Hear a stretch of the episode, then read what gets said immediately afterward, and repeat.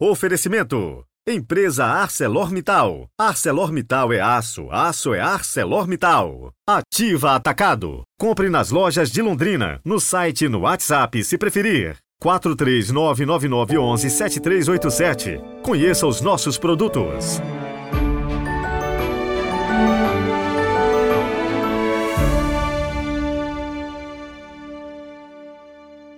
Olá, bom dia! Hoje é quinta-feira, 9 de novembro de 2023. As nossas boas-vindas de sempre aos nossos ouvintes de todos os dias.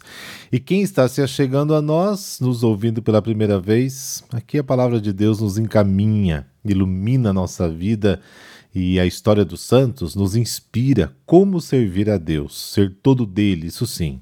E hoje a igreja comemora a festa da dedicação da Basílica de São João do Latrão. Rezemos juntos.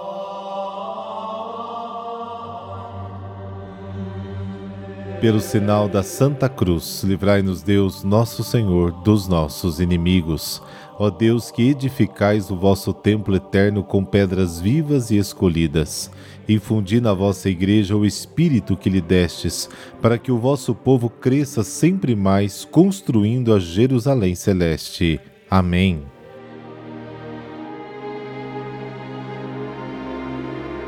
João, capítulo 2, versículos de 13 a 22. O Senhor esteja convosco.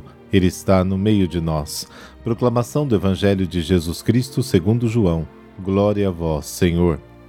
Estava próxima a Páscoa dos judeus e Jesus subiu a Jerusalém. No templo encontrou os vendedores de bois, ovelhas, pombas e os cambistas que estavam aí sentados. Fez então um chicote de cordas e expulsou todos do templo junto com as ovelhas e os bois, espalhou as moedas e derrubou as mesas dos cambistas. E disse aos que vendiam pombas: Tirai isso daqui, não façais da casa do meu pai uma casa de comércio. Seus discípulos se lembraram mais tarde que a Escritura diz: O zelo por tua casa me consumirá. Então os judeus perguntaram a Jesus: Que sinal nos mostras para agir assim?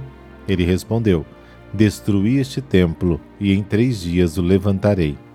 Os judeus disseram: Quarenta e seis anos foram precisos para a construção deste santuário, e tu o levantarás em três dias? Mas Jesus estava falando do templo do seu corpo. Quando Jesus ressuscitou, os discípulos se lembraram do que ele tinha dito e acreditaram na Escritura e na palavra dele. Palavra da salvação. Glória a vós, Senhor.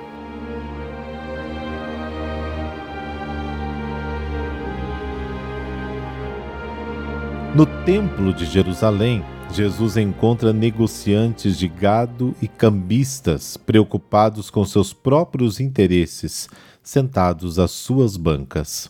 Eles trocam o dinheiro impuro da gravura do imperador por moedas reconhecidamente puras, entre aspas, para pagar o imposto anual do templo. Este comércio, permitido pelas autoridades religiosas e pelo sumo sacerdote Caifás, era para competir com o mercado gerido pelo Sinédrio perto do Cedron. E tudo isso desencadeia a dura reação de Jesus, que constata com amargura o caráter profano assumido pela festa da Páscoa dos judeus. O evangelista nos apresenta Jesus como o flagelo dos vícios e das más ações. O gesto de Jesus deve ser lido à luz dos textos proféticos, como está em Malaquias capítulo 3, Eis que enviarei o meu mensageiro para preparar o caminho diante de mim. E em breve o Senhor que procurais entrará no seu templo. Também Zacarias capítulo 14. Naquele tempo, um dia não haverá mais comerciante no templo do Senhor dos Exércitos. Recorda também os textos proféticos nos quais Deus diz que não gosta de um culto externo feito de sacrifícios de animais e baseado em interesses pessoais, Amós capítulo 5, Isaías capítulo 11, Jeremias capítulo 7, Jesus faz uma repreensão. Tirem essas coisas e não façam da casa do meu pai um mercado. Esta chamada se insere justamente nesta tradição profética. Jesus, pela primeira vez, chama Deus de meu pai e fala do templo como a casa do seu pai. Ele, como filho, purifica a casa do Pai da profanação do comércio antes de tomar posse dela. Se Deus é Pai, não basta honrá-lo com ofertas de gado e dinheiro.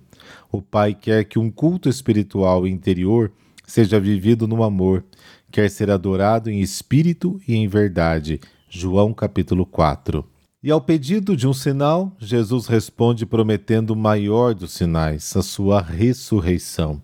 Destruí este templo e em três dias o ressuscitarei. Versículo 19. E o evangelista especifica: ele falava do templo do seu corpo. Versículo 21. O Cristo ressuscitado é o novo templo, o único lugar da presença de Deus entre os homens, o templo do qual fluiria uma fonte de água viva João capítulo 7.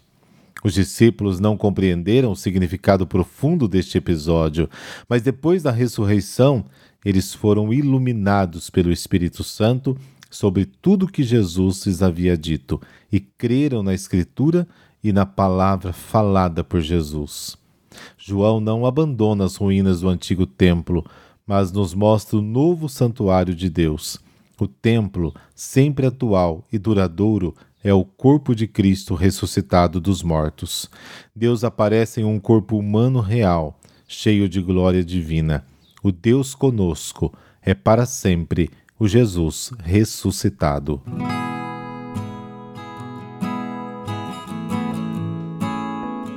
Dedicação da Basílica de Latrão, a mãe de todas as igrejas. Sob o pontificado de Bento XIII, em 1724, houve a criação da festa que hoje celebramos. Desde então, ela foi estendida a toda a cristandade. Bento reconsagrou a basílica depois dela ser várias vezes destruída e reconstruída, tendo a sua última atualização nesta data. Na Igreja Latina, esta data é sinal de amor e unidade ao Papa. O dia é dedicado para rezar pelo Papa e fazer memória de sua importância religiosa particular e mundial. E ainda dia de louvor e agradecimento pelo local físico, né? igreja, capela, matriz, no qual cada um frequenta como patrimônio e fonte de união eclesial. Quando o imperador Constantino deu plena liberdade aos cristãos no ano 313, eh, eles não pouparam esforços para construir templos ao Senhor. Por isso, muitas igrejas foram construídas naquela época. Melquíades, a antiga propriedade da família lateranense, né? ali se construiu a basílica. O próprio imperador doou ao Papa Melquíades a antiga propriedade da família lateranense. Ali se construiu a basílica, o batistério e a patriarquia, ou seja, a residência do bispo de Roma onde os papas habitaram até o período de Avignon, Basílica do Santuário Salvador e dos santos João Batista e João Evangelista do Latrão. O Papa Silvestre I dedicou-a ao Santíssimo Salvador no ano aí mais ou menos 318, 324. Só no século VI foram acrescentados os títulos dos santos São João Batista e São João Evangelista, e ali foi construída uma capela dedicada a São João Batista, que servia de batistério. No século IX, o Papa Sérgio III confirmou a dedicação a João Batista. E por fim, no século XII, Papa Lúcio II também a dedicou a São João Evangelista. Daí a denominação da Basílica Papal do Santíssimo Salvador e dos Santos São João Batista e Evangelista de Latrão. A basílica é considerada pelos cristãos como a principal, a mãe e cabeça de todas as igrejas da cidade do mundo. Bento XVI expressou essa data da seguinte forma: Queridos amigos, a festa de hoje celebra um mistério sempre atual, ou seja, Deus quer edificar no mundo um templo espiritual, uma comunidade que o adore em espírito e em verdade. Mas esta celebração recorda também a importância dos edifícios materiais, nos quais as comunidades se reúnem para celebrar o louvor de Deus. Cada comunidade tem, portanto, o dever de conservar com cuidado os próprios edifícios sagrados, que constituem um precioso patrimônio religioso e histórico. Invoquemos então a intercessão de Maria Santíssima para que nos ajude a tornar-nos como ela, casa de Deus templo vivo do seu amor. Essa fala de Bento XVI foi dita no Ângelus do dia 9 de novembro de 2008. Nós somos a casa de Deus. E assim cada um de nós também é a casa de Deus. Em Jesus ressuscitado, porque o Espírito mora em nós, em cada um de nós. 1 Coríntios capítulo 3. Por um lado, o simples fato de estarmos cientes disso nos leva a louvar o Senhor e por outro a dizer às vezes de modo excessivo: Senhor, eu não sou digno de que entreis em minha casa. Mateus capítulo 8.